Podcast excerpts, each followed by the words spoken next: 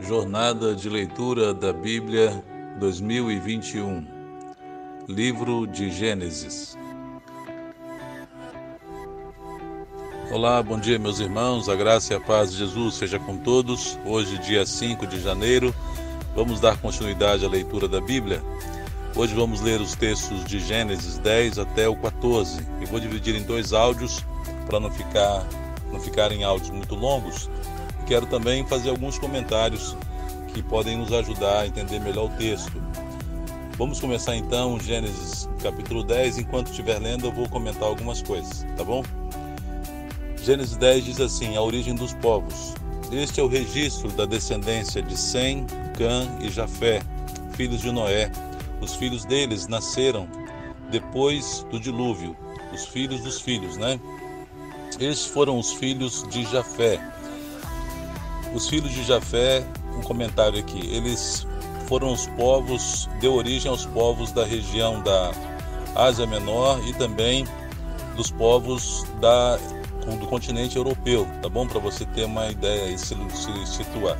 Os filhos de Jefé foram Gomer, Magog, Madai, Javã, Tubal, Meseque e Tirás. Estes foram os filhos de Gomer, Askenaz, Rifate e Togarma. Estes foram os filhos de Javã, Elisá, Tarsis, Quitim e Rodanim. Deles procedem os povos marítimos, os quais se separaram em seu território, conforme a sua língua, cada um segundo os clãs de suas nações. Os camitas, os filhos de Cã. Estes foram os filhos de Cã: Cuxi, Misraim, Fute e Canaã. Cuxi seria a Etiópia, Misraim é o Egito, Fute, a região ali uh, da Arábia, e Canaã, a, os moradores da terra de Canaã. Estes foram os filhos de Cuxi, Seba, Avilá, Sabitá, Ramá e Sab. Estes foram os filhos de Ramá, Sabá e Dedã. Cuxi gerou também Nimrod, o primeiro homem poderoso na terra. Repara que ele faz uma interrupção da genealogia para falar desse Nimrod, que fundou várias cidades, uma delas foi Babel. Ele foi o mais valente dos caçadores e por isso se diz valente como Nimrod. No início, o seu reino abrangia Babel, Ereque, Acade e Calné, na terra de Sinear. Terra dessa terra ele partiu para a Síria, onde fundou Nínive, Reobote, Ir e Calá, que seria a região da Babilônia e Rezém, que fica entre Nínive e Calá, a grande cidade. Misraim gerou os Luditas, os Anamitas, os Leabitas e os Naf Naftuitas, os Patruístas, os Casluitas, dos quais se originaram os filisteus e os Caftoritas. Canaã gerou Sidom, seu filho mais velho, e Et, como também os Jebuseus, os Amorreus, os Girgazeus, os Eveus, os Arqueus e os Sineus, os Arvadeus, os Emareus e os Amateus. Posteriormente, os clãs cananeus se espalharam. As fronteiras de Canaã estendiam-se desde Sidom, iam até Gerar e chegavam a Gaza, e de lá prosseguiam até Sodoma, Gomorra, Adimá e Zeboim, chegando até Laza. São esses os descendentes de Cã, conforme seus clãs e línguas em seus territórios e nações. Um comentário aqui, lembrando que Cã e Canaã foram amaldiçoados por Noé, porque Cã era o filho mais novo, viu a nudez do seu pai Noé, depois que ele tinha se embriagado com vinho, e por isso Noé deixou uma maldição né, sobre Cã e Canaã, e todos esses povos que lemos agora depois vão uh, ser dominados, né? e Deus vai entregar a terra de Canaã para uh, Abraão e para o povo judeu. Os semitas, os filhos de Sem. Sem, irmão mais velho de Jafé, também gerou filhos. Sem foi o antepassado de todos os filhos de Eber. Essa palavra Eber é que dá origem ao povo hebreu, né? Estes foram os filhos de Sem: Elão, Assur, Ar Arfaxade, Lude e Arã. Estes foram os filhos de Arã, Uz, U, Jeter e Meseque. A Faxade gerou Salá e este gerou Eber. A Eber nasceram dois filhos, Um deles se chamou Peleque, porque em sua época a terra foi dividida. Seu irmão chamou-se Joquitã. Joquitã gerou Almodá, Salef, Azamarvé, Gerá, Adorão, Uzal, Dicla, Obal, Abimael, Sabá, Ofir, Avilá e Jobade, Jobabe, todos estes foram os filhos de Joquitã. A região onde eles viviam estendiam-se de Messá até Cefar, nas colinas ao leste. São estes os descendentes de Sem, conforme seus clãs e línguas em seus territórios e nações. São esses os clãs dos filhos de Noé, distribuídos em suas nações, conforme a história da sua descendência. A partir deles, os povos se dispersaram pela terra depois do dilúvio.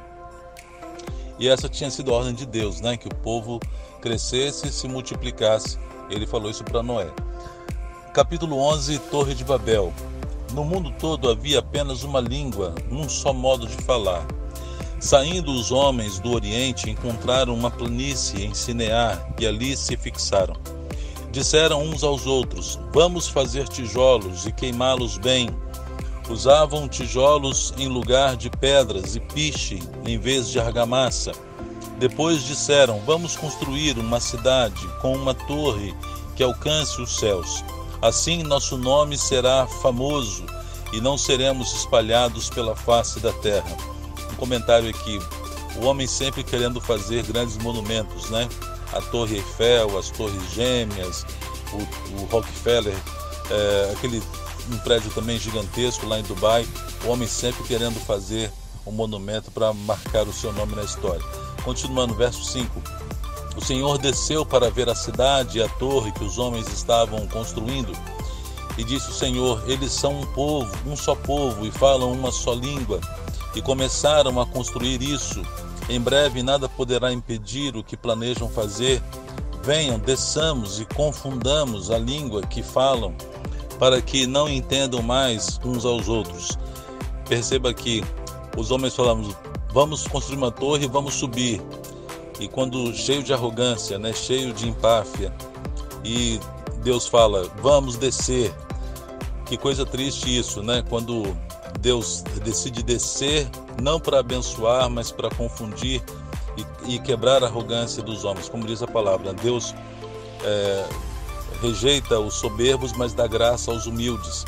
Verso 8. Assim o Senhor os dispersou dali por toda a terra e pararam de construir a cidade. Por isso foi chamada Babel, porque ali o Senhor confundiu a língua de todo o mundo. Dali o Senhor os espalhou por toda a terra. Uma coisa interessante que Babel significa porta dos céus, não porque eles queriam adorar a Deus, mas as, os deuses que eles adoravam, né? outros deuses. E essa uh, nome que antes significava porta dos céus virou porta de confusão, né? Deus confundiu a língua de todos ali. Continuando, verso 10. Este é o registro da descendência de Sem. Dois anos depois do dilúvio, aos cem anos de idade, Sem gerou Arfaxade. E depois de ter gerado Arfaxade, Sem viveu 500 anos e gerou outros filhos e filhas. Aos 35, 35 anos, Arfaxade gerou Salá.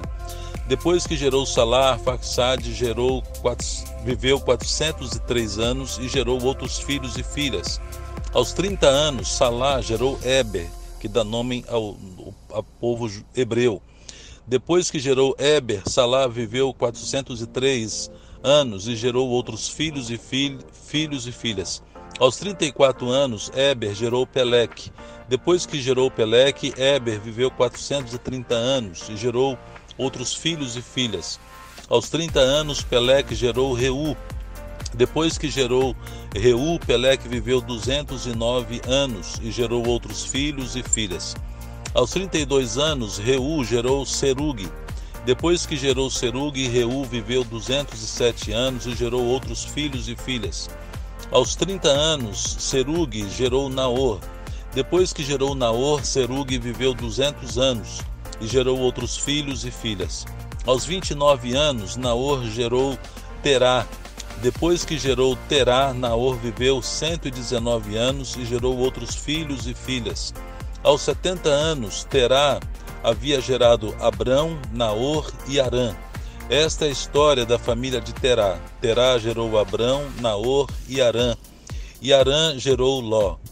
Arã morreu em Ur dos Caldeus, sua terra natal, quando ainda vivia Terá, seu pai. Um comentário. Aqui, primeiro registro né, de um pai sepultando o filho, né, invertendo a ordem natural da, da, da vida. Né? Verso 29. Tanto Abrão como Naor casaram-se. O nome da mulher de Abrão era Sarai e o nome da mulher de Naor era Milca. Esta era filha de Arã, pai de Milca e de Iscar. Aqui o registro que Naor casou com a sua sobrinha, né? Filha do seu irmão que faleceu. Ora, Sarai era estéril, não tinha filhos. Terá tomou seu filho Abrão, seu neto Ló, filho de Arã, e a sua nora Sarai, mulher de seu filho Abrão, e juntos partiram de Ur dos caldeus para Canaã. Mas ao chegarem a Arã, estabeleceram-se ali. Terá viveu 205 anos e morreu em Arã. Então perceba que Terá, que era o pai de Abraão, ele resolve sair da terra, talvez depois da morte do seu filho, por um desgosto, resolve ir para Canaã, a terra que Deus ia dar para Abraão. Mas quando eles chegam em Arã, é, uma terra de 200 quilômetros depois, ele resolve parar ali e se estabelecer ali. E ali ele termina os seus dias morrendo com 205 anos. E a história continua no verso no capítulo 12.